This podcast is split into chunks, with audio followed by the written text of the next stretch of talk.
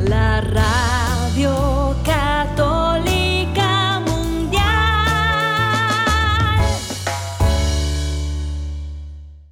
Desconéctate del mundo y conéctate con Dios. Aquí estamos conectados en familias, amor. Siendo luz para todos los hombres. Qué alegría poder compartir con ustedes, queridos oyentes de Radio Católica Mundial. Somos las hermanas comunicadoras eucarísticas del Padre Celestial. En este tiempo de Adviento, tiempo que estamos preparando la llegada de nuestro Salvador, transmitiendo también desde Cali, Colombia, en este espacio radial de de Conectados. Hermana Agustina, bienvenida. Muy buenos días, queridos oyentes. Buenas tardes, buenas noches en todas las partes donde nos estén escuchando. En este día los acompañaremos yo, pues, la hermana María Agustina y la, y la hermana María Paz, quien está junto a mí. Así es, queridos em, amigos, para empezar queremos invitar a cada uno de ustedes a que escriban a través de nuestras redes sociales eh, las preguntas que tengan, los aportes que tengan sobre el tema, porque este espacio eh, lo enriquecemos entre todos. Así que antes de empezar, preparemos nuestro programa con una oración. En este día vamos a saludar a nuestro Padre Celestial. Buenos días, papá. Aquí está tu Hijo, que soñaste desde toda la eternidad. Mírame porque al saber que tus ojos se fijan en mí, inundas mi alma con ternura y amor. Amado Padre, ámame y hazme sentir cerquita de tu corazón, y así nunca olvidaré que me has creado con eterna ilusión.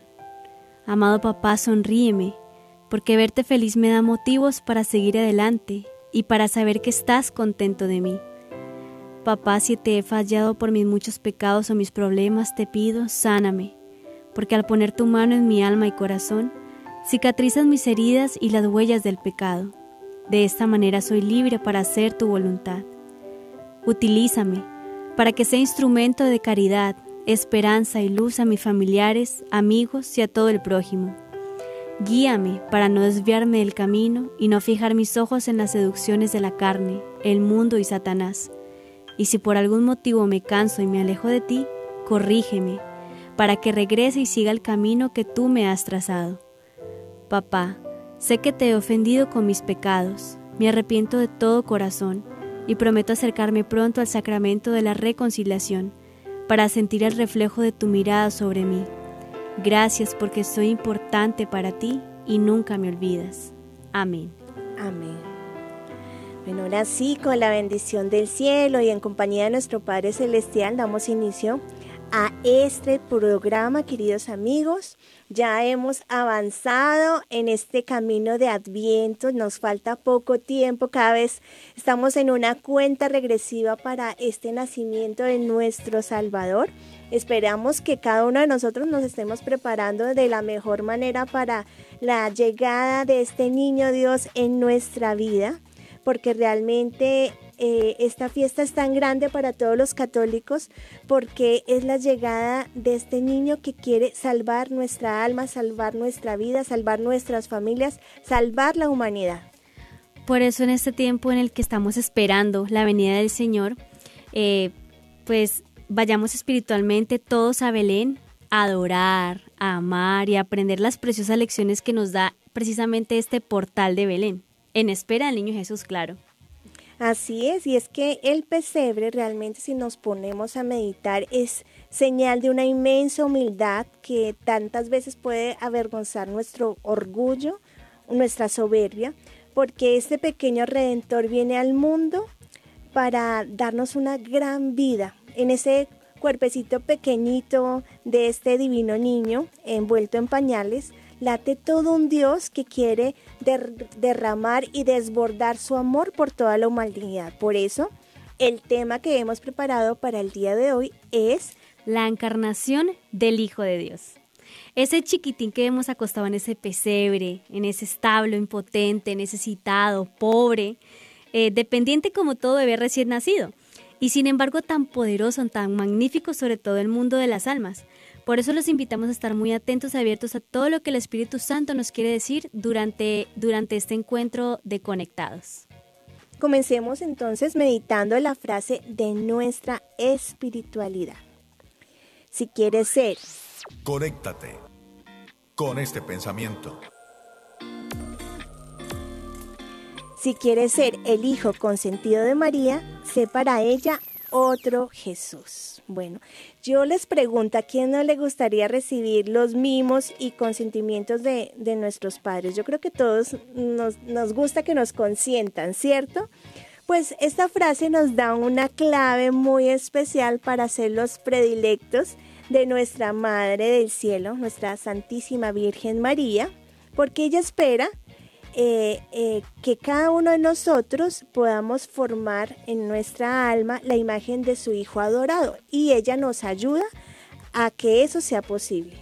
Y es que definitivamente no hay otra forma de agradar más el corazón de Dios Padre si no es esforzándonos por ser otros Cristos, otros hijos de Dios en, en nuestra vida diaria.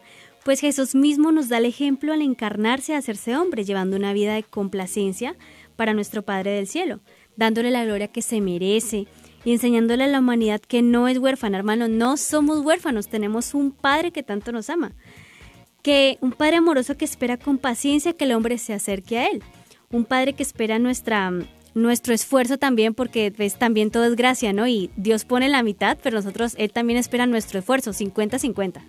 Así es. Y es muy bonito porque no nos deja como abandonados. Bueno, usted mira a ver cómo, cómo hace, sino que Jesús viene a mostrarnos el camino. ¿no? Él, nos dice también en la Biblia, yo soy el, camino, la verdad y la vida. Y nos enseña este camino que debemos recorrer para llegar a nuestro Padre Celestial. Porque al hacerse hombre, al sufrir en carne propia, pues la, la fragilidad humana, como el hambre, los desprecios, las tentaciones y todas las demás pruebas que sufrimos nosotros, Él las sufrió todo por amor a nosotros, para enseñarnos que es posible vivir una vida de santidad aquí en la tierra y llegar a la casa del Padre Celestial. Y qué misterio tan grande es conocer que todo un Dios se hace hombre para llevar a cabo nuestra salvación. Esto es lo que nuestra Madre la Iglesia llama encarnación. La encarnación es la demostración por excelencia del amor de Dios hacia nosotros los hombres, pues la segunda persona de la Santísima Trinidad se hace partícipe de nuestra naturaleza humana. Es impresionante porque yo creo que no nos debe caber duda del amor que Dios Padre tiene por cada uno de nosotros. O sea, la encarnación es el argumento, es la prueba número uno para nosotros tener la certeza de que Dios ama a la humanidad, de que somos importantes para Él. Porque yo te digo, hermano, si, si Dios tuviera que enviar a su Hijo solo por ti que me estás escuchando, lo hubiera hecho porque nos ama cada uno de una forma personal. Y es que realmente este acontecimiento único y consiste en que el Hijo de Dios eh, se hace verdaderamente hombre sin dejar de ser Dios. O sea, es impresionante porque el abajamiento que tuvo que hacer Jesús, porque él siendo Dios, se abaja a, a, ser criatura. Nosotros en comparación a Dios somos menos que hormigas, o sea, pero sin, sin embargo Dios lo hace por amor a cada uno de nosotros. Por eso la fe en la encarnación del Hijo de Dios es un signo distintivo de nuestra fe cristiana y realmente el que no crea en la encarnación del Hijo de Dios realmente no se puede llamar cristiano, sencillamente. Sí, es que la llegada perdón, la llegada de nuestro Salvador al mundo era algo esperado por el pueblo de Israel desde antes. Pero sin embargo, los, nuestros hermanos los judíos siguen esperándolo, o sea, no se han dado cuenta que ya llegó el Salvador. Eh, ya que había sido anunciado por medio de profecías que encontramos en el Antiguo Testamento. La primera y la más antigua profecía que anuncia Jesús es que el, Salvador nacerá de una mujer, enemiga del demonio.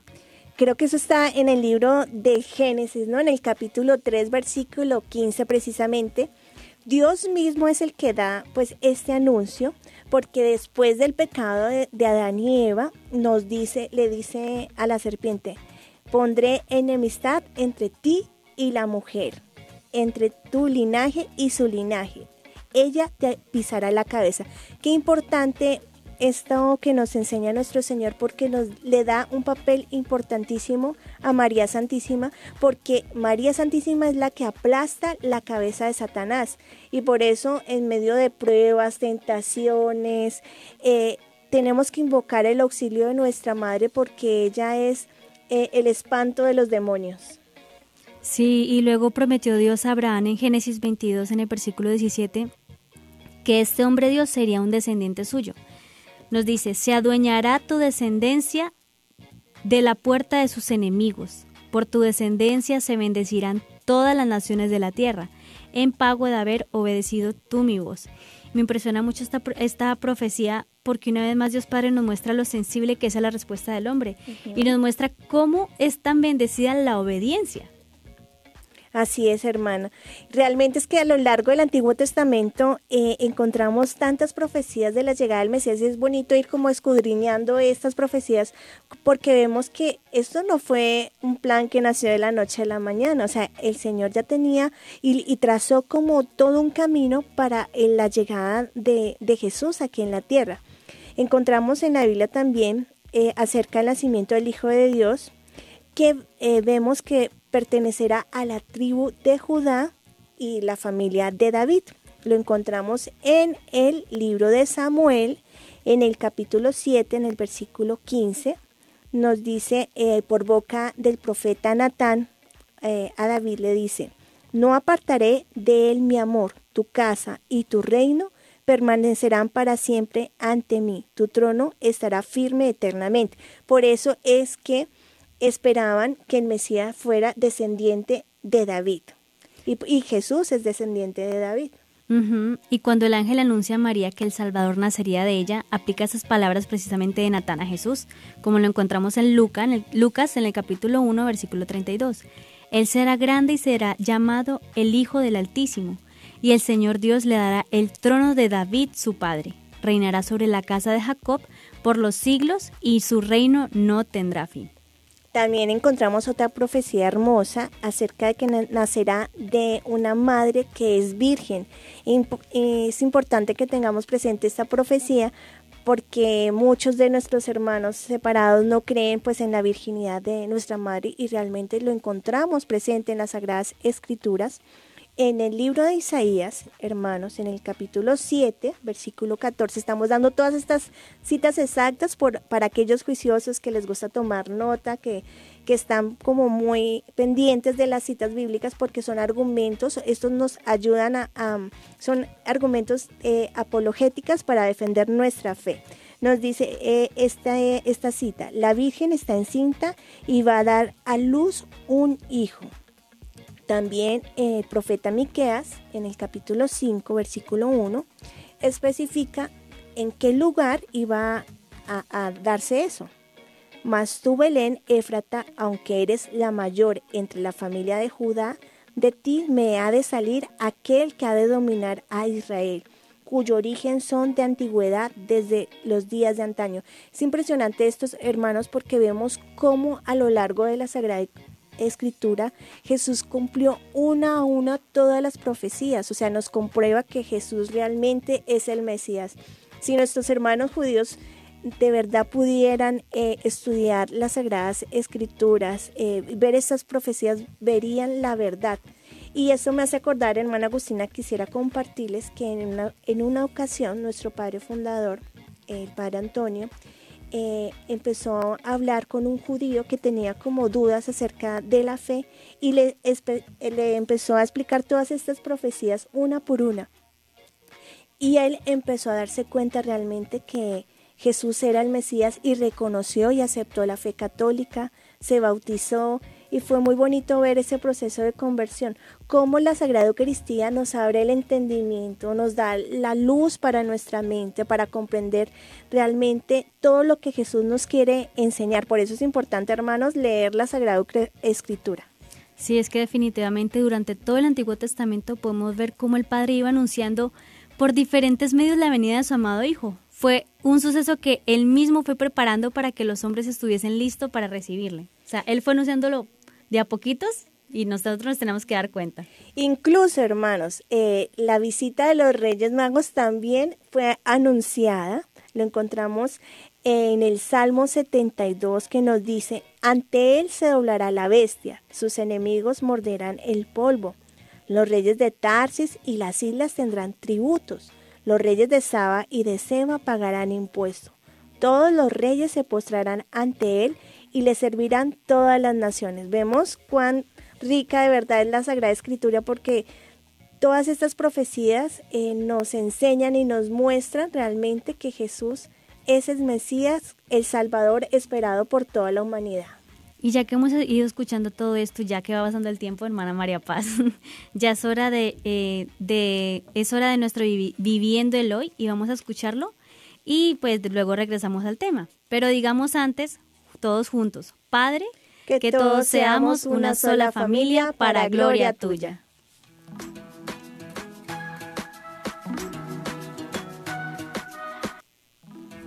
Conéctate con nuestra iglesia. Con la realidad del mundo. Con nuestros hermanos, necesitados. Conéctate con verdadera caridad fraterna. Caridad fraterna. Estamos en Viviendo el Hoy. Conectados.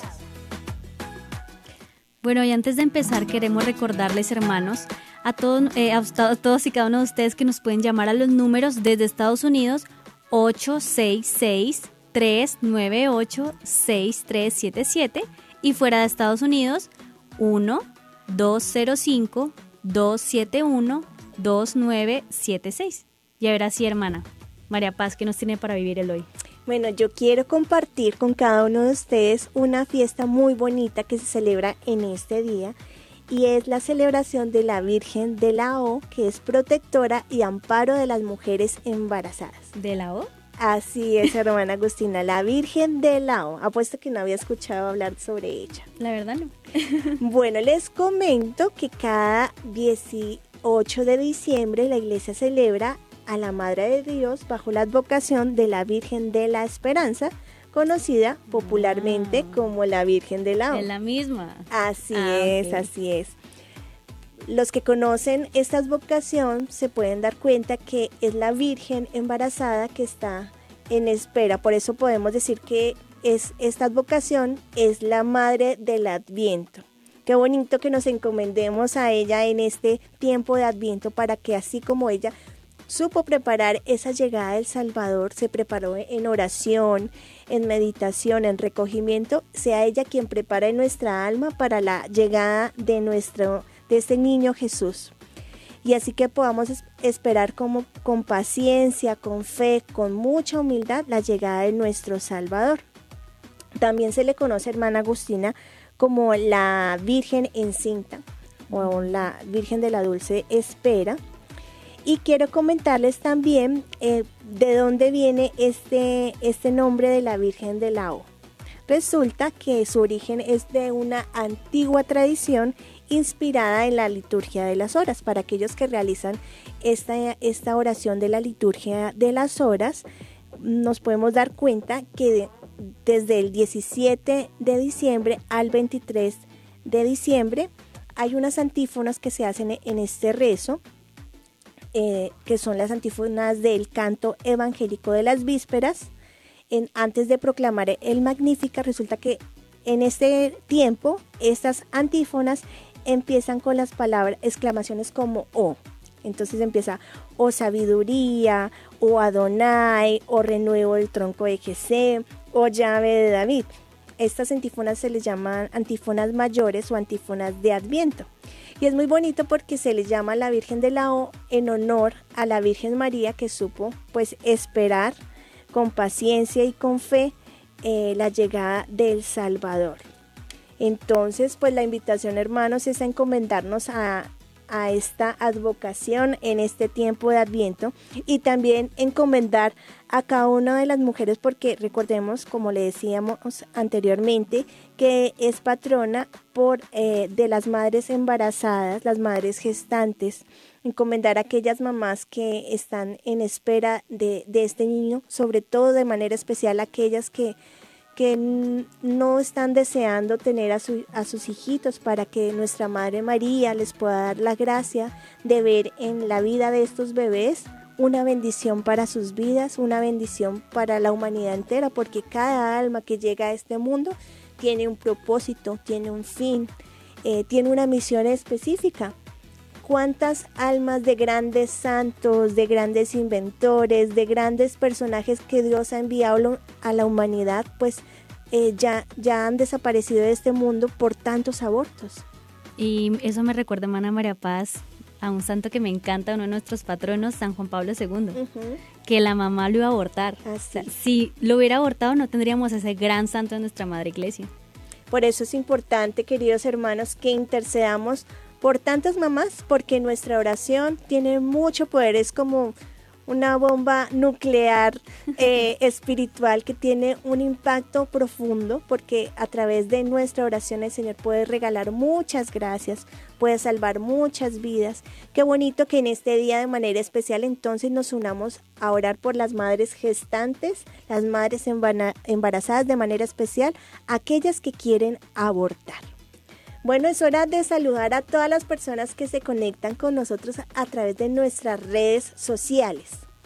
Saludamos a Linet, Linete. Desde YouTube de EWTN. Ah, sí. A Julia, a Claudia, también a Yolanda, John, William, Mavi, Julio, Erika, Rosa, Denny, tantas personas que nos quedamos sin, eh, sin, sin poder saber sus nombres, pero que sabemos que nos están escuchando pues el mensaje de nuestro Señor. Y también a todos los que se conectan con nosotros a través de nuestro YouTube, un saludo muy grande. Me encanta, hermana Agustina, eh, pues el Señor nos da la gracia de conocer que nos escuchan desde diferentes países del mundo y qué bonito ver cómo el mensaje del Señor se esparce sobre todo el mundo y este mensaje llega a cada rinconcito. Qué bonito saber desde dónde nos están escribiendo, porque es una bendición también. Le damos gloria a Dios por eso. Y también eh, decirles, queridos hermanos, que todas esas intenciones de oración que están colocando en, en, nuestro chat, nosotros los llevamos en nuestra oración personal, lo colocamos a los pies de Jesús Eucaristía para interceder por eso de manera especial. Eh, con fe pidámosle al niño Jesús en, en esta novena que ya empezó que empezó el, 16, por todas estas intenciones para que el Señor pueda derramar estas gracias que tanto pues estamos necesitando. Y bueno, queridos hermanos, esto ha sido nuestro Viviendo el Hoy. Seguimos conectados, seguimos conectados. Y continuando con nuestro tema del día, la encarnación del Hijo de Dios, queremos dar respuesta a algunos de esos interrogantes que quizá alguno de ustedes, queridos hermanos, que hasta yo misma en mi pasado me he hecho. Así como, digamos, eh, y es que, y es ¿por qué el verbo se hizo carne? O de otra manera, ¿por qué el Hijo de Dios se hizo hombre, hermana María Paz? Muy importante pregunta, hermana Agustina. La respuesta la encontramos en el catecismo de la Iglesia Católica. Qué bonito que todos tengamos un catecismo en nuestras casas, porque toda duda de fe la encontramos, eh, la, respuesta la encontramos en el catecismo. De manera particular, esta pregunta, la respuesta a esta pregunta la encontramos en el numeral 457, que nos dice, el verbo se encarnó para salvarnos y reconciliarnos con Dios. Dios nos amó y nos envió a su Hijo como propiciación de nuestros pecados. Entonces es fácil, Jesús vino a salvarnos y eh, era necesario que alguien pagara el precio por el pecado que nosotros habíamos cometido. Por eso Él, siendo inocente, se hizo culpable para nuestra salvación. Y también en la primera carta de San Juan, en, el versículo 4 eh, al 10, nos dice que el Padre envió a su Hijo para ser Salvador del mundo. Y eh, también en la misma carta nos dice, Él se manifestó para quitar los pecados de la humanidad. Y precisamente estas citas de la Sagrada Escritura nos explica que Dios Padre envía a su único Hijo, a su Hijo, para restaurar el daño provocado por el pecado original. Nuestra naturaleza enferma exige ser sanada, ser restablecida y ser resucitada ya que habíamos perdido la posesión del bien, es decir, la amistad con Dios. Y era necesario que se nos devolviera esta amistad con Dios. Pues estábamos encerrados en las tinieblas, hacía falta que nos llegara la luz, estábamos cautivos, esclavizados. Por eso esperábamos un Salvador, un auxilio, un libertador.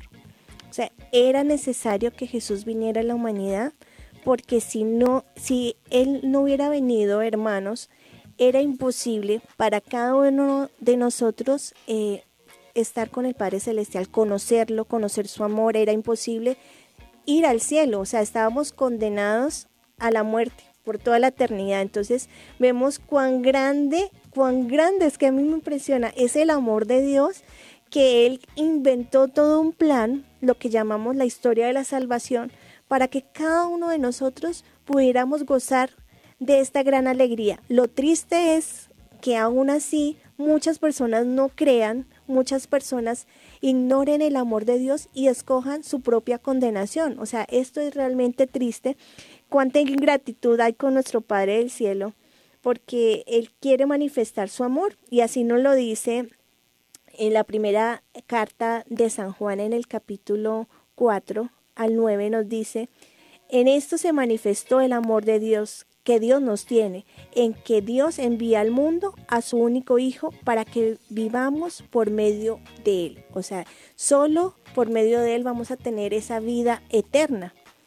Y, también en, en, la carta, en el Evangelio de San Juan, en el capítulo 3 nos dice, porque tanto amó Dios al mundo, que dio a su único Hijo para que todo el que crea en Él no perezca, sino para que tenga vida eterna. O sea, es necesario aceptar a Jesús en nuestra vida para podernos salvar.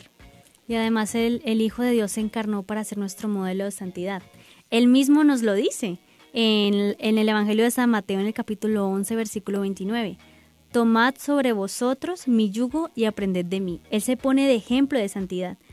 Yo, y dice, eh, y el Padre en el monte de la transfiguración ordena, escuchadle. O sea, el Padre envía a su Hijo para que nosotros veamos cómo debemos comportarnos como hijos. Y el Padre lo confirma. O sea, Él dice, mira, aquí está mi Hijo, Él se comporta de esta manera, sigan los mandamientos, especialmente el del amor. Yo quiero que ustedes me complazcan de esa manera. Qué bonito, o sea, no nos deja como a la deriva, sino que nos muestra el camino, Jesús viene, nos enseña y el mismo Padre Celestial es el que dice, bueno, tienen que escucharlo porque si no lo escuchan. Y es, muy bonito, hermana Agustina, porque también cuando Felipe le pregunta a, Jesús, bueno, muéstranos al, Padre, que le, que le responde Jesús, quien me ha visto a mí, ha visto al Padre. O sea, Jesús, Dios envía a su Hijo para que conociendo a su Hijo lo podamos conocer. Como el espejo. Es el espejo del Padre Celestial, así es. Y realmente también vemos que el verbo se encarnó para que cada uno de nosotros pudiéramos ser partícipes de la naturaleza divina. ¿Qué quiere decir esto? Para que pudiéramos tener la oportunidad de ser hijos de Dios. ¿Por qué? Porque somos hijos en el Hijo. Somos, gracias a Jesús tenemos esa herencia eh, eterna, la, la herencia del cielo. Y quiero compartir con ustedes una frase hermosísima de San Irineo que nos dice, sobre esto que nos dice, qué regalo tan grande que quizás nuestra razón no alcanza a comprender. Definitivamente no alcanzamos a comprender este gran regalo. Pero en la medida que vamos abriendo nuestro corazón a la acción de Dios, vamos recibiendo todas las gracias y dones que trae consigo estos misterios que sin dudar son para nuestra salvación eterna. Me parece muy bonito esta frase porque dice que en la medida en que abrimos nuestro corazón a estas luces que el Señor nos da, estas gracias, eh, recibimos también esas bendiciones eh, y esos dones que necesitamos para poder eh, salvarnos. O sea, en la medida que conocemos, que abrimos, que tenemos la apertura, es como una puerta que se abre de par en par, pues por ahí entra lo que necesitamos. Pero si la puerta está cerrada, pues nos perdemos de esos regalos. Sí, y ya que tenemos claro el por qué el Hijo de Dios hizo hombre, ¿qué tal si escuchamos ahora cómo nos motiva el Santo Cura de Ars, San Juan María Vianney, a reconocer la necesidad que tenemos de este niño de Belén que ha venido a darnos la verdadera vida? Dice, San dice, perdón, dice Santo Cura de Ars, a un moribundo sumamente apegado a la vida, ¿puede acaso dársele dicha más grande que decirle que un médico hábil va a sacarle de las puertas de la muerte? Pues infinitamente es más grande la alegría que el ángel anuncia a todos los hombres en la persona de los pastores, cuando les dice que el Salvador ha nacido. Qué lindo. Precisamente es que esto es Navidad, o sea, es la venida a la tierra de ese médico divino que viene a curarnos del pecado original. Yo les pregunto, bueno, ¿quién no está enfermo espiritualmente? Yo creo que todos. Todos, todos. El que diga que esté sano está enfermo, porque todos necesitamos eh, que el Señor nos ayude, porque tenemos tantos males espirituales y más hoy en día con tantas cosas que se ven. Hay unas personas que no solo tienen una enfermedad espiritual, sino muchas. ¿Por qué? Porque imagínense, cada pecado nos deja una herida en el alma y esta herida necesita ser curada quien no haya pecado es el único, yo creo que la Virgen María es la que se salvó. y precisamente, hermana María Paz y queridos hermanos, he escuchado de sacerdotes, creo que unos dos, pero hace poco fue el último, me impresionó que lo confirmara, de que él creía que el mundo eh, en su totalidad no estaba, mejor dicho, eh, que la mayoría de personas no estaba enferma solamente físicamente, sino que la mayoría estaba enferma espiritualmente. Y es que muchas veces esas enfermedades espirituales se nos convierten en físicas. Así es, hermana Agustina. Por eso precisamente es necesario que reconozcamos nuestros males, reconozcamos nuestra enfermedad espiritual. Y como toda enfermedad tiene sus síntomas. Eh, tenemos tendencia a ciertos vicios, hay personas que tienen eh, una esclavitud eh, por ciertas adicciones y, lo necesario para reconocer, para ser tratados es reconocer la enfermedad, porque solo reconociendo la enfermedad podemos ir donde el médico divino para, para que pueda dar tratamiento oportuno a esto. Porque una persona que, que cree que no está enferma, pues nunca va a ir al médico, porque dice, no, yo estoy bien, yo no necesito de nada. Pero en realidad hay muchos por ahí que andan moribundos sin saber que están moribundos. Es necesario que el médico divino, sea, ese niño Jesús venga, nos dé un tratamiento, nos dé esos primeros auxilios para poder eh, reanimar nuestra alma, para poder restaurar la gracia que necesitamos, esa gracia divina subir, subir esas defensas, porque hay quienes tienen las defensas espirituales muy por debajo, por eso es que son blanco fácil del enemigo, y así poder, eh, ya siendo sanados, ya siendo restaurados, poder ser agradecidos con el Señor, porque el Señor todo lo que quiere es darnos bendiciones, darnos gracias, salvarnos. Qué bonito entonces que en esta Navidad sepamos ser tener ese corazón agradecido para darle esa alabanza, ese honor y esa gloria que se, que se merece el divino niño. Eso también me trae a memoria, hermana María Paz, eh, el, Santo Padre Francisco en la Jornada Mundial de la Juventud de este año, precisamente en Lisboa, cuando hablaba y oraba por, por la juventud y, y recalcaba mucho la depresión, la ansiedad. Y es que, hermanos, tenemos que preguntarnos que no solamente, o sea, ¿qué me está haciendo sentirme triste? ¿Qué me está eh, deprimiendo? Porque no solamente como que, ah, eso me pone triste, como solamente pensar en estoy triste ya, no. ¿Qué es aquello que me está faltando? ¿Qué es aquello que estoy haciendo mal? Porque muchas veces hacemos algo mal y no nos damos cuenta que eso es lo que nos pone tristes. ¿Qué es eso que me está impidiendo eh, encontrar la verdadera alegría? Porque buscamos la alegría en cualquier cosa del mundo. Cosas pasajeras que pasan y por eso nos dejan un vacío tan profundo que realmente no sabemos el origen. Y hermana, qué bonito que lo dice porque esto es como un círculo vicioso, o sea, busco algo para que me llene, algo pasajero, pero esto me, me contenta un momentico y me deja un profundo vacío y cada vez más vacío, más triste, más deprimido y no, y no sabemos que el origen de todo eso es porque es la ausencia de Dios. No calma, o sea, no, no sana la herida, no sana la herida, sino que es como un bálsamo. Es como que calma, calma el dolor, pero en realidad no la sana. La calma momentáneamente, pero la hace más profunda. Exactamente. Y ojalá en esta, en esta Navidad que se aproxima, eh, esta alegría nos invada cuando nos diga nuestro Salvador, nuestro Salvador ha nacido, alegrémonos, porque no puede haber en efecto lugar para la tristeza, cuando nace aquella vida que viene a destruir el temor, la muerte y darnos esa esperanza de eternidad, porque muchas veces, por no decir que todo el tiempo, esa es, esa es la raíz de nuestra tristeza. No encontramos motivación, no sabemos para qué vivimos, no, no, no sabemos para qué existimos, no sabemos cómo yo qué estoy haciendo aquí, para qué estoy viviendo y por eso es que nos hundimos en la depresión, en la tristeza porque no le encontramos sentido a nuestra vida. Y ojalá en esta Navidad pues encontremos el motivo de este gozo que es común para todos, pues nuestro Señor, vencedor del pecado y de la muerte, que ha venido para salvarnos a todos. Y decir, alégrese pues el justo, porque se acerca la recompensa, regocíjese el pecador, porque se le brinda el perdón, anímese el pagano, porque es llamado a la vida. Encontrar nuestra alegría en la Navidad. ¿Y quién la Navidad? La Navidad de Jesús. Qué hermosas palabras, hermana Agustina, realmente nos da consuelo escucharlas porque si tenemos a Jesús en nuestra alma, yo creo que todos los días serían Navidad. Todos los días experimentaríamos esa alegría de, de tener a ese niño Jesús en nuestro corazón. Y si tenemos a Jesús, pues pueden venir las penas, pueden venir los problemas, pueden venir lo que venga, hermanos, porque San Pablo dice, también lo dice, o sea, sufrió persecución, lo apedrearon, él tuvo, eh, estuvo en la cárcel, estuvo, mejor dicho, que no le pasó a ese hombro, sufrió muchísimo, pero en medio de esas dificultades estaba alegre, no con la alegría de la sonrisa boca a boca, sino una alegría profunda, la alegría de saber que, que Jesús está con nosotros y si Él está con nosotros, lo demás no es nada, no es nada en comparación con el amor que Dios nos tiene a cada uno.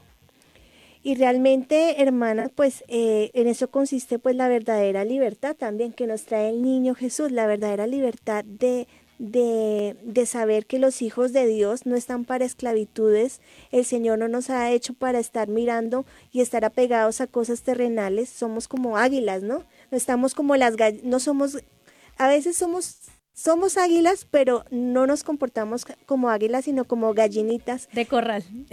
De corral que están pendientes de lo que está aquí en la tierra sin, y nos olvidamos que tenemos unas alas y el Señor nos ha dado, nos ha creado para volar, para grandes cosas, para alcanzar grandes alturas, nos arrastramos por la tierra. Sí, ¿qué le parece, hermana Paz, eh, hermana María Paz? Pues ya que estamos avanzando, si nos vamos a al momento de de nuestras, perdón. Sí, a, la canción Eso, a la canción, a la canción, perdón, a la canción refrescante. Sí, vamos a nuestra canción refrescante, pero tenemos que decir juntos, Padre, que todos te conozcan y, te, amen. Y hoy, queridos hermanos, de manera especial, pues nuestra canción refrescante la va a hacer nuestra hermana Agustina, que ella canta muy hermoso y quiere compartir con nosotros una canción que ella misma compuso. ¿Cómo se llama la canción, hermana? ¿Cómo se llama la canción, hermana? Se llama Cuando contigo esté. Cuando contigo esté.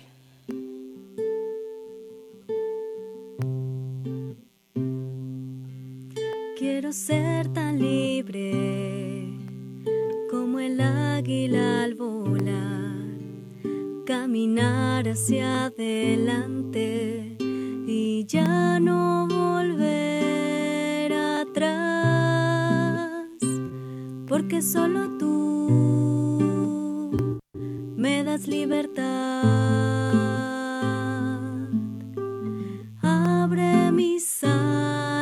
donde vaya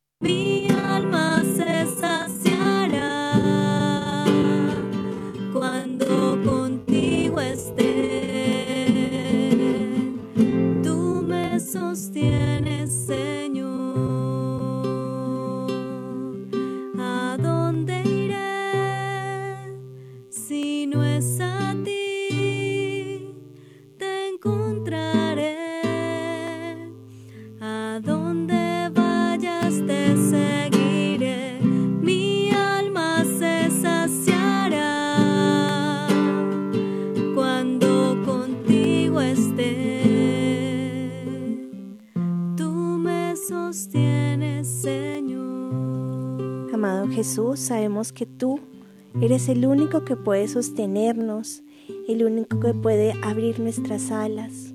Yo te invito, querido hermano, en este momento especial, que le puedas entregar al Señor aquello que de pronto está cortando nuestra libertad como hijos de Dios. Son tantas cosas que nos atan a este mundo, que nos van esclavizando, que nos van haciendo olvidar que tenemos un Padre en el cielo que quiere que nuestras almas estén nuestras almas y nuestras alas estén totalmente extendidas para alcanzar estas grandes alturas. Querido papá, te pedimos esta gracia especial, la gracia de poder ser libres verdaderamente, que en esta Navidad podamos volar alto, que podamos verdaderamente experimentar la alegría de los hijos de Dios, la alegría de la salvación, la alegría de ese redentor que se hace carne para traernos la libertad a nuestras almas.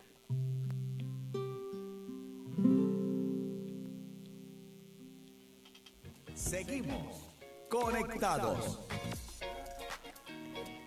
Nos seguimos conectados eh, con el tema del día de hoy, la encarnación del Hijo de Dios y acabamos de escuchar esta canción cuando contigo esté.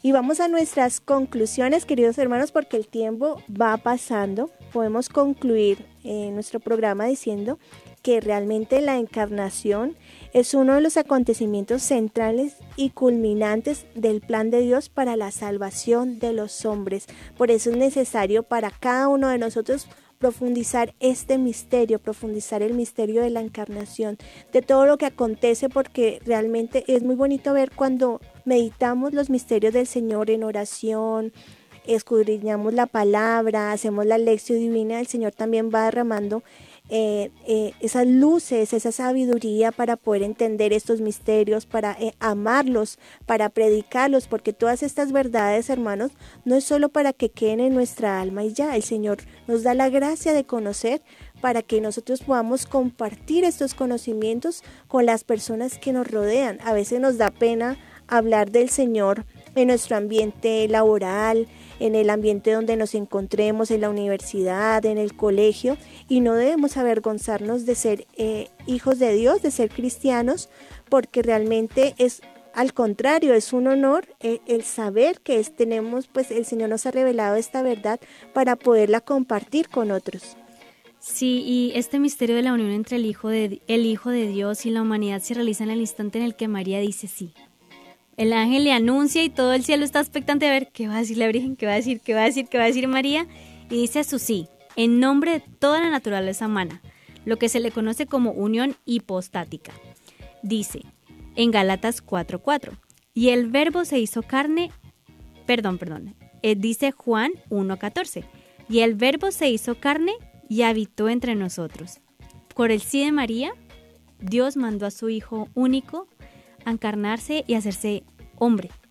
O sea, si, no existiera ese sí de María, no es que yo no, no, no creo que no existiera porque es que ella inmaculada, tan llena de Dios, el sagrario vivo, tenía que decirle sí al Señor. Y es muy bonito porque meditando eso, hermana Agustina, si nosotros le decimos sí a Jesús a imitación de la Virgen María, el verbo también se encarna en nuestras almas. O sea, el sí de María nos eh, ayuda y nos mueve, nos debe mover a decirle sí a Dios como a imitación de ella para que el Señor también pueda entrar en nosotros, porque qué bonito, es, me parece hermoso meditar esto, porque Dios no violentó la libertad de María.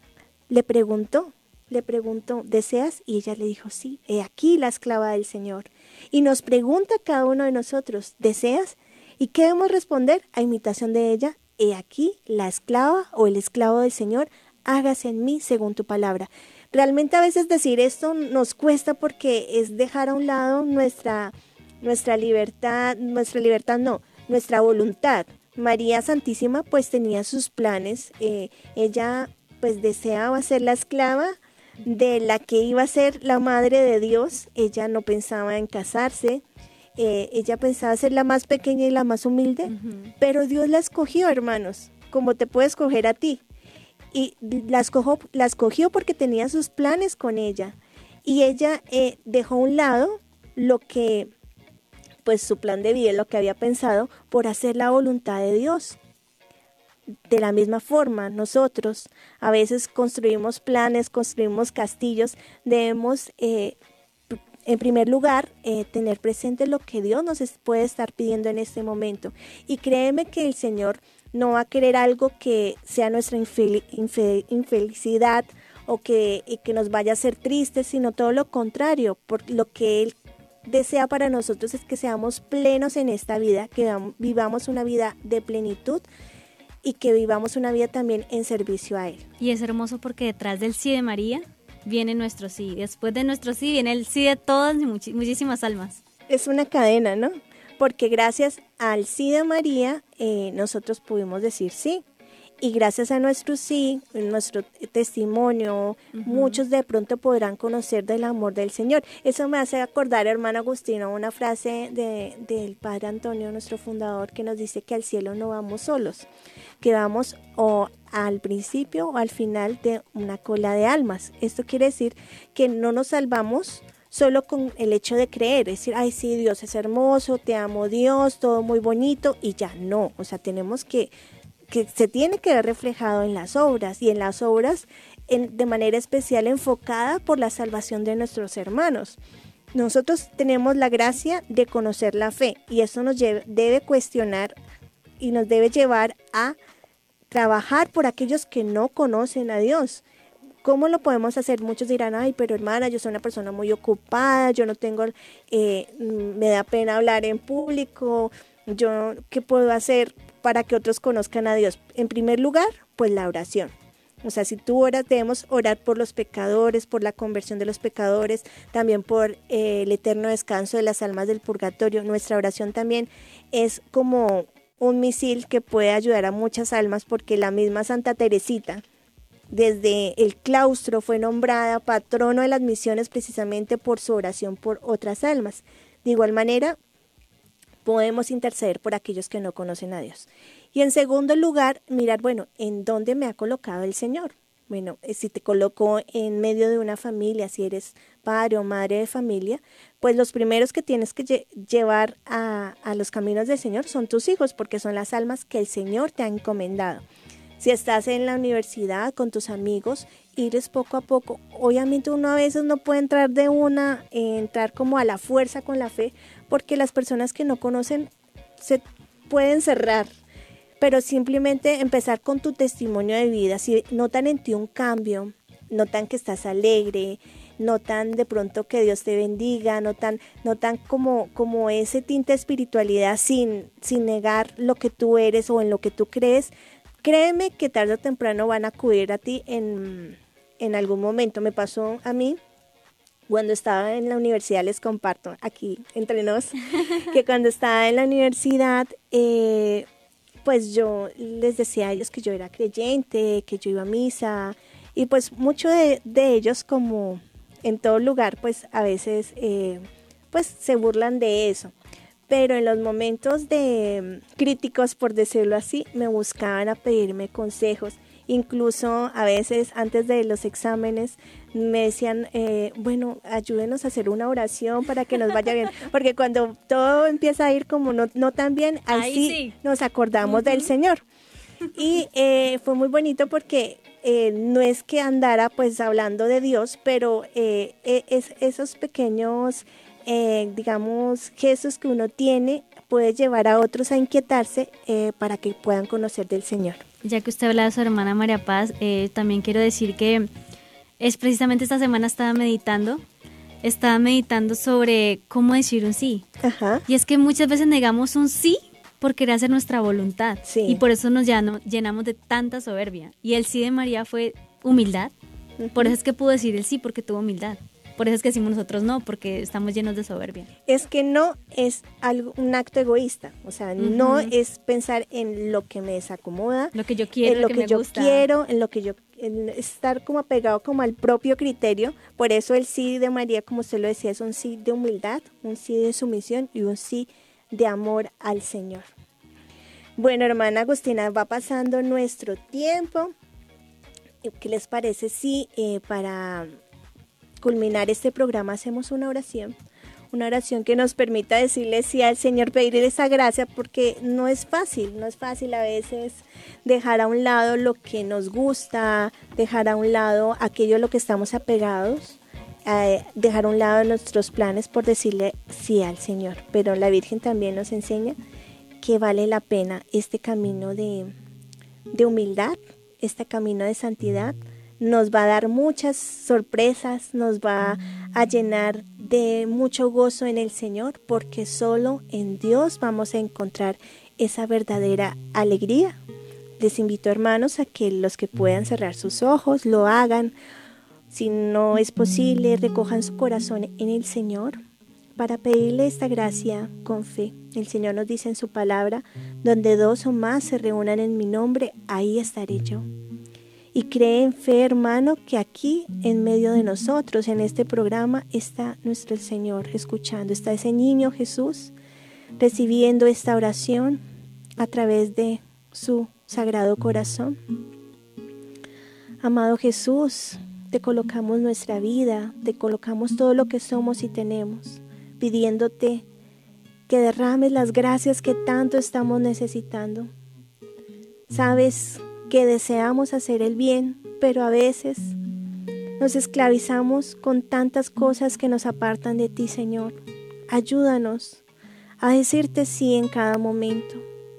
Y si sucede que te decimos que no por caprichos de la vida, por cosas que nos envuelven, danos la gracia de ver con claridad que eso no nos conviene, que solo tú nos das esa verdadera alegría, solo tú nos sostienes, Señor. También te pido, querido hermano, que vayas pensando en esa gracia que le estamos pidiendo al Divino Niño a lo largo de este tiempo de Adviento, antes de hacer esta oración que como costumbre estamos haciendo en esta temporada de Adviento para que el niño Jesús pueda derramar esta gracia especial que estás pidiendo. Y en una sola voz, eh, con un corazón dispuesto, le decimos al niño Jesús. Acordados, oh dulcísimo niño Jesús, que dijiste a la venerable Margarita del Santísimo Sacramento y en persona suya a todos vuestros devotos, estas palabras consoladoras para nuestra pobre humanidad agobiada y doliente. Todo lo que quieras pedir, pídelo por los méritos de mi infancia y nada te será negado. Llenos de confianza en vos, oh Jesús, que sois la misma verdad, venimos a exponernos toda nuestra miseria. Ayúdanos a llevar una vida santa para conseguir una eternidad bienaventurada Concédenos por los méritos infinitos de vuestra infancia la gracia de la cual necesitamos tanto. Nos entregamos a vos, oh niño omnipotente, seguros de que no quedará frustrada nuestra esperanza y de que en virtud de vuestra divina promesa acogeréis y despacharéis favorablemente nuestra súplica. Amén. Bueno, queridos hermanos, el tiempo se ha agotado. Estamos felices de poder estar preparándonos con ustedes porque nos preparamos mutuamente en este camino de Adviento. Esperamos que nos acompañen en el día de mañana en un nuevo programa. Recordemos que ya nos quedan poquitos días, vale la pena el esfuerzo porque las gracias que el Señor va a derramar no, no nos van a colmar inmensamente. Dios los bendiga a todos, nos vemos mañana en un nuevo programa. Hasta la vista. Hemos estado Conectados con Dios. Tu batería ha sido recargada. Hasta el próximo programa. Conectados.